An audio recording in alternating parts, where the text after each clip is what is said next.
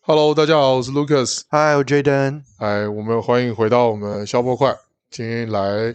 跟大家聊天。那今天聊什么呢？我觉得来跟 Jaden 请教一下一些社团的事情。社团，哎，我记得我大学的时候参加过蛮多社团，包含是很多跨校性的社团，我哦还蛮喜欢那个感觉。我我跟你简单的汇报一下我最疯狂的时期。我在嗯大学里面参加最高纪录，一个学年参加十个社团，同时有点夸张我了快炸，那年差一点被二一，哦。哎差一个学分被二一想，想当初我们那时候在大学的时候单二一，哎妈超可怕的。对，单二一，对，然后我记得我有一个学期被当十一学分，我们呃二十五个学分，十三个学分就拜拜了， 我十一我个也学是分，差一个学分就就就再见了。哇，对，所以硬的延延伸到为什么跟 Jaden 这边聊这个事情，就是延伸到我当兵退伍之后，我我也跑去社团玩。嗯哼没有社团玩，我觉得这我的人生非常的干，非常的无聊，还没什么朋友，是哦。可是我后来就没有参加什么社团了，对吧？我是疯狂的，就连连退伍之后也是疯狂的参加社团。是哦，所以我记得我退伍没多久，在二十四岁。快二十五岁的时候，我去参加了国际青年商会。哦，轻商就台湾四大社团里面，我现在正在玩两个社团，我哦，自己现在同时在玩很两个社团。强哎、你到底有多少精力？你要养三个小朋友，哦，对、啊，又要 我又要跑两个社团，然后还要工作，还要伺候老婆。我也觉 得，哦，这个你把我料全爆出来，但真的觉得有时候忙到一个点哦，也是有点累，但是就是对社团有一种特别的热忱，跟认识很多新的人会特别的好玩。嗯，每认识新的一个人，就好像读了一本没有看过的书，然后了解。深耕这个人的呃背景啊，或者成长背景状态，我觉得对我们自己来说有很大的帮助，甚至是呃社团上面的一些宗旨跟这一些训练，对我来说都是一个我成长的养分。哎、其实我有我好奇问嗯你一句、一句话，哎，就是因为我们以前在年轻的时候啊，常会有人讲说“人脉等于钱脉”，这句话你认同吗？我到现在还没有把我的社团真正的变现的非常厉害，但是不得不说，在我最近确实在工作上面碰到一点小卡住的状态。嗯哼，呃，我就开始把我卡住的状态散到我可以帮到我忙的前辈，或是跟他分享我的状态。呃，我觉得开始有得到一些帮助跟反馈，嗯，嗯，我觉得是很好，这是第一个。第二个就是，呃，我在社团里面认识到的大哥，就是有些可能大我七八岁、十岁，他们曾经走过的路，他们现在正在走的路，嗯可能会是我即将要走的路，哦，而但且是事实上也是这样，是，就很好啊玩。我可以少犯很多的错，包含是人身上的错，对不对？人身上的错，或者是我可以预设到某些事情。嗯，对，举个例子来说啊、呃我那时候有一个前辈，然后结婚生小孩，还跟我说，呃，在几年前啊、他小孩已经十岁左右，嗯哼十年前他跟我说，Lucas，你一定要让你太太住月子中心，这可以，以解决百分之九十五以上的婆媳问 题。所以事隔三五年之后，我结婚生小孩，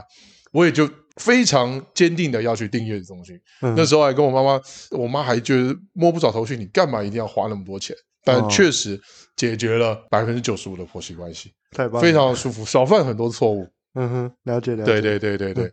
然后，但是真的变现的比较少，但是自己获得的成长是很多的，因为我们可以跟子曰嘛，择其善者从之，其不善者改之。也有人很烂咖的啊，嗯哼，那那就是我们不要犯这样的错就好。了解了解。对，了那解也有人就是很好看，很有智慧，那我们就能模仿多少模仿多因少为。嗯我后来为什么不太参加社团的原因，是因为我在年轻的时候，因为做业务都需要开发客户，对所以我都会去一些有人的地方，包含一些商会啊，对或什么交流会啊、产业对交流会啊，对，或者是什么一些，反正类似这种社团。是我后来在年轻的时候都会觉得说，哎，我好像多认识一些人啊，多换一些名片啊，好像可以有机会，但后来都没有联络。这就是呃我自己觉得我后来，我在后三五年，就是我我比如说我青商会有参加超过十年，对，我参加到后我前几年很很热衷，疯了一样，就哪都去，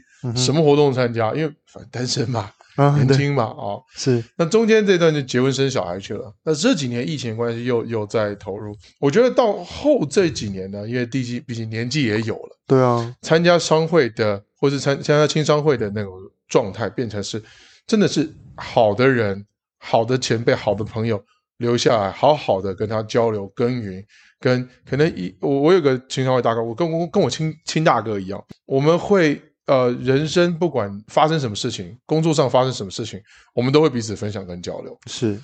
那甚至我发生一些事情，或是工作比较 down 的时候，我跟他分享，他会用不同的角度跟我分析。嗯反之，他碰到一些状态卡住的时候，他也会寻求我的所谓的旁观者清的角度去跟他分析，很好玩。他比我大，应该有十六七七八岁有。嗯 OK，所以我我我要表达的是在社团里面呢，弱水三千，我只取一瓢。嗯其实已经足够。了解这么多社团的人，随便那种大拜拜多的不得了。其实你只要有几个就很就划得来了。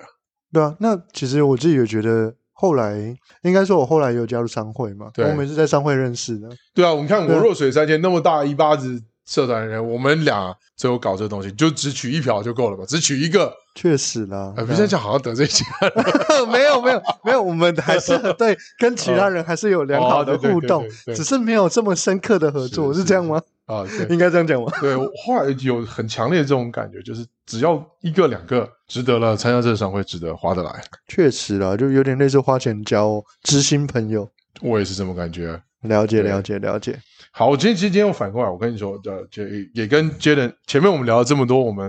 呃社团的短短的心路历程哦，到后面就敢跟社这个 Jaden 请教，因为 Jaden 有一块专业是在做数位转型的，对，刚好啊、呃中华民国总会国际青年商会的二零二三年度的总会长，我们的鼎军总会长，哇，很辛苦，刚刚选上。那他推动一个东西叫做青商会的数位转型，嗯哼，我忽然才发现，哦，对，我们的数位发展是哇极度落后，不是落后而已，是极度落后。你上到总会的官网去，哇塞，那个根本就是还在数据机拨号器的那种网站格式，你知道吗？是，就非常的落后，所以他们有很积极的在呃努力的在做这个，有说新版的网站马上会上架，这是第一个。所以我跟 Jason 请教说，商会我们青年商会只有十八岁到四十岁的年轻人可以参加，是那这运针对会员扩展呢，是一个目前也是一个不是很容易的状态。是，呃，为什么？举个例子来说，一年交的会费要交两万多块，对，乱七八糟花，哈不拉花起来，一年可能要花个四五万块。我为什么要花一只 iPhone 的钱去换一年商会的费用，对，而不去买 iPhone？是我觉得这是我们目前在扩展商会会员的一个可能碰到的小小的阻碍。这是第一个，第二个就是怎么样做到可以让这种像我们我自己的分会嗯哼，已经就是要跨入半百是，五十年，他我跟创会长聊天的时候，他警总年代就就有了。哇，就今天非这种常，超级老 对对对，还还说，对我们另外有个前会长是做一叫英文杂志社的创始人，他说当时他们进口的日本报纸，天天进口，是因为有警总，所以有些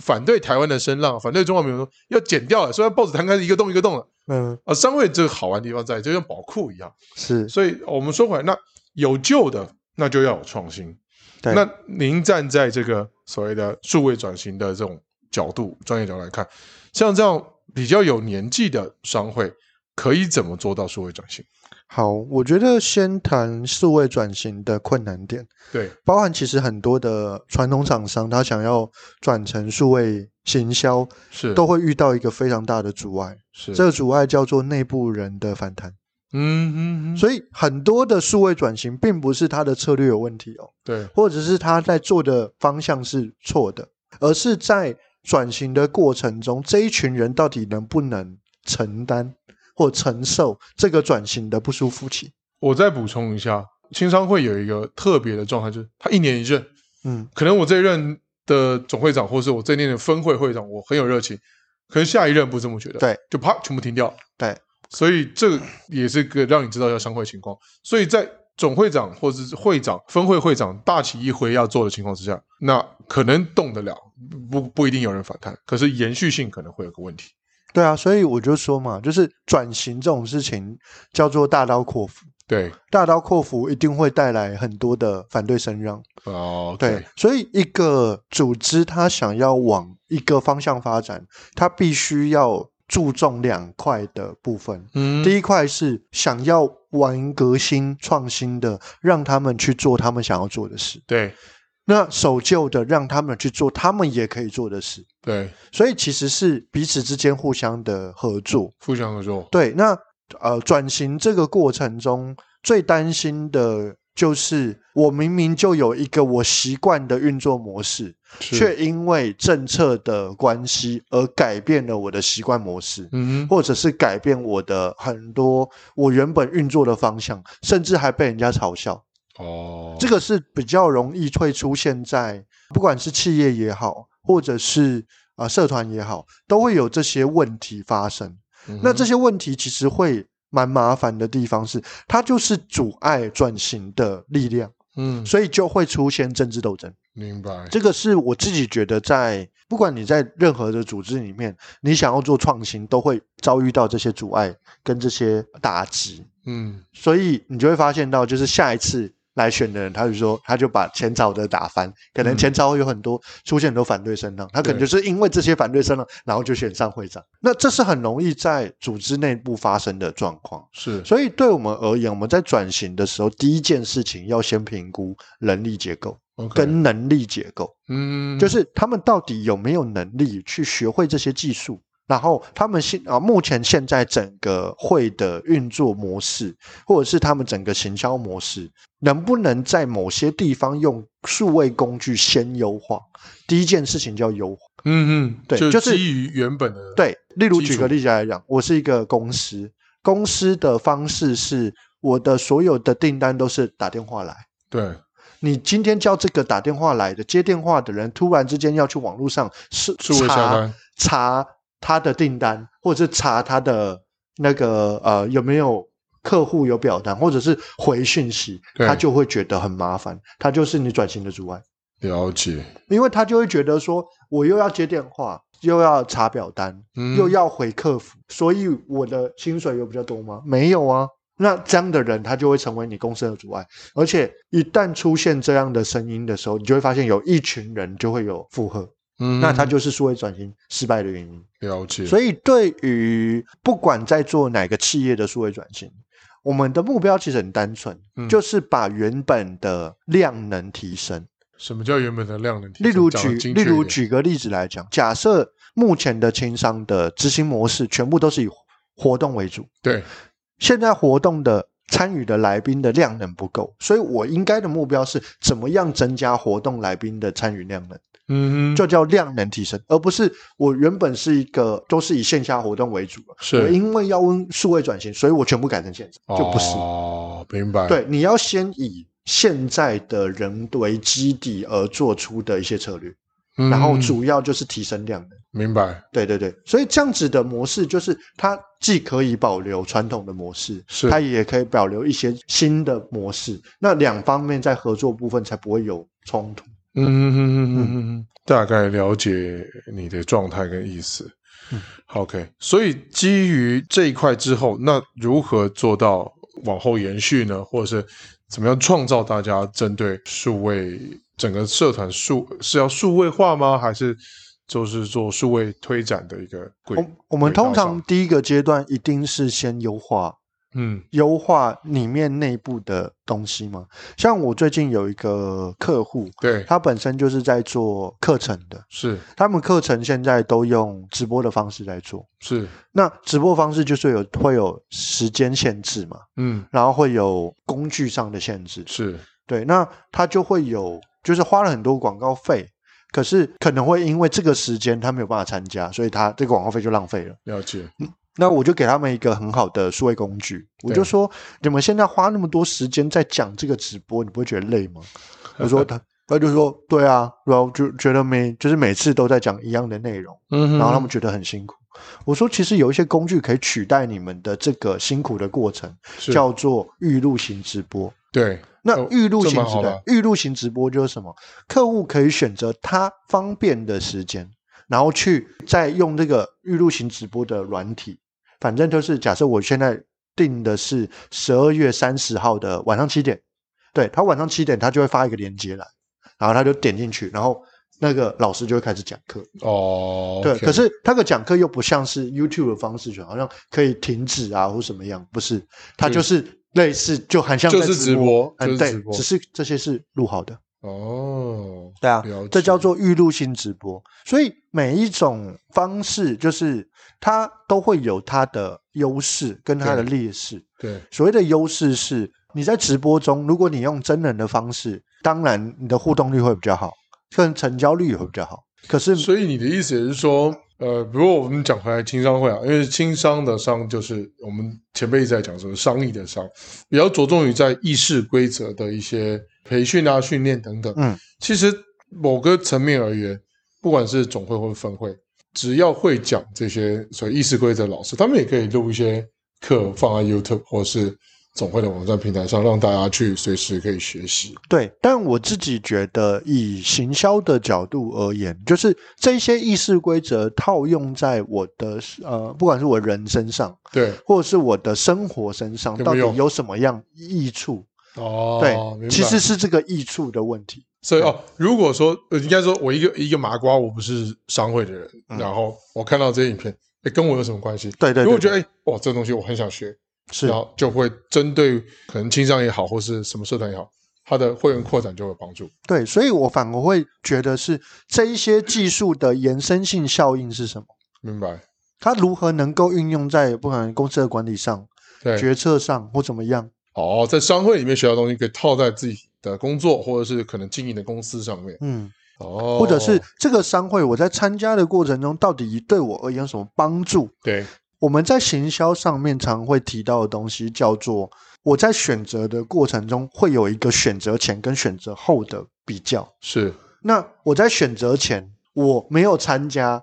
这些这些社团也好，或者做这个决策之前，我会遇到什么样的问题？嗯哼嗯嗯，然后我通常会怎么样处理这些问题？对例如说，我举我常常举个例子来讲，呃，因为我们自己也有参加，过去也就参加商会嘛，我是们参加一个商会叫 BNI，那 BNI 的目的就是做商务合作，商务合作跟所以在过去这个商务合作，我们的对口通常是公司的业务，哦，不是老板。不是老板可是你进入到 BNI 以后，你对的是老板，他就有这个很强的差异性，哦，OK。马上就可以拉出来，直就接是见到的是最大的那个老可以有有决定权的老板在对对对对在，那在商会这里面那这件事情就会有很大的差异。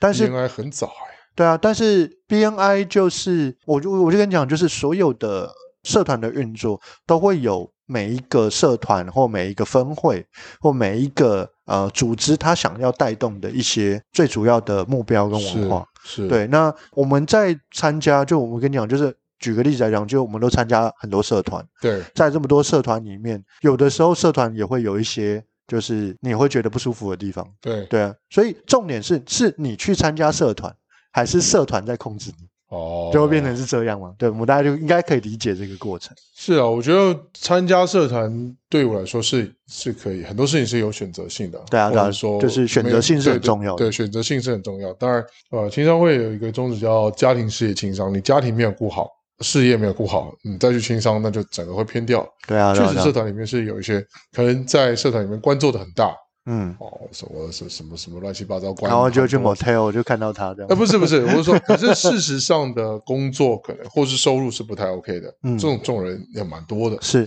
当然也有本身是企业很成功，或者是家里工作做得很好，再来到啊青商会去贡献，这样子的人也很多，对对对，所以呃都有互补，都都什么人都有，应该说小型社会里面就很好对啊玩。，所以还是回到一个点，我觉得每一个人在做决策的时候，他其实考虑的东西是他自己。是对，那有人会喜欢团队行动，有嗯人会喜欢独自行动，对，对，可是你能不能能不能能够告诉我说，不管这个团体在团队或者是独自行动的过程中，对我到底有什么帮助？是对，因为人参加都是选择，选择跟人有关，所以人他会是主要的行销点，对他有没有感觉才是最重要的嘛。今天 Jaden 在聊到整个数位行销的状态，啊，社团的数位行销状态，可能会员扩展啊什么之类的状态。先第一个是先进行从原本有的基础里面去优化，对去优化，然后把它增加它的量能，对，对吧？那最后在所有这些东西优化跟量能增加之后，我们所有产生出来的东西怎么样可以跟不了解情商的人，怎么样跟不了解情商这些人有关系？对，跟我有什么关系？比如对说，哎，我看了情商会的什么意志规则，或者是里面的领先式组织图状态，可以用在我的公司上，是或者说可以用在我可能未来创业的东西上。对所以我们要展现的那个一面，可能就会是跟我有什么关系，就是从我我的角度出发。对对对所以我们对，在设计给大家看的时候，要从这个角度去是没错，帮对方设想。嗯，大概是这样。大概就是这样。嗯好，那我们也大概了解，所以呃，我相信我们节目里面有广大青商伙伴在听啦。那如果是今天有听到的话，呃，可以多从这个方向我们去了解，就跟你想要会扩进来的人有什么关系，嗯或是我想要在青商会得到什么，可能别人也会想得到，是然后去体现出这样的一面，没错，而不是只有一些就是宣传文宣宣啊，传文然后宣告诉我们我们多棒棒啊，对，或者这就是说传统的广告模喝酒吃饭的文式。化。对对对对对 OK， ，OK，好，今天节目也超差不多到这边了，所以啊、呃如果喜欢我们节目，麻烦关注，然后按赞、订阅、分享。好，好，那我们是小不快，今天聊到这里，下一节再见，大家拜拜，拜拜。拜。